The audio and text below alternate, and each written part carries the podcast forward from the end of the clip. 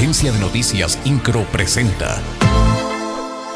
Resumen informativo. A través de un comunicado publicado en las redes sociales oficiales, la rectora de la Universidad Autónoma de Querétaro, Teresa García Gasca, informó que quedaron separados los cuatro funcionarios universitarios de los que se pedía su renuncia. Como una muestra de buena voluntad para poder dialogar con rectoría, los estudiantes en paro de la universidad solicitaron el despido de cuatro funcionarios.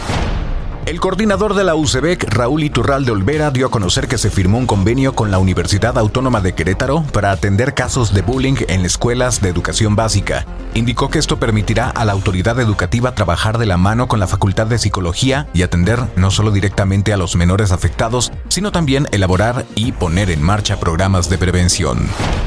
La secretaria de Salud en el Estado, Martina Pérez Rendón, dio a conocer que Querétaro ya recibió vacunas contra la tuberculosis. Esto luego de que desde mayo no se contaba con esta vacuna, la cual se suministra en niños recién nacidos. En este sentido, invitó a los padres de familia a que acudan a los centros de salud para llevar a sus hijos y reciban la dosis correspondiente. INCRO, Agencia de Noticias.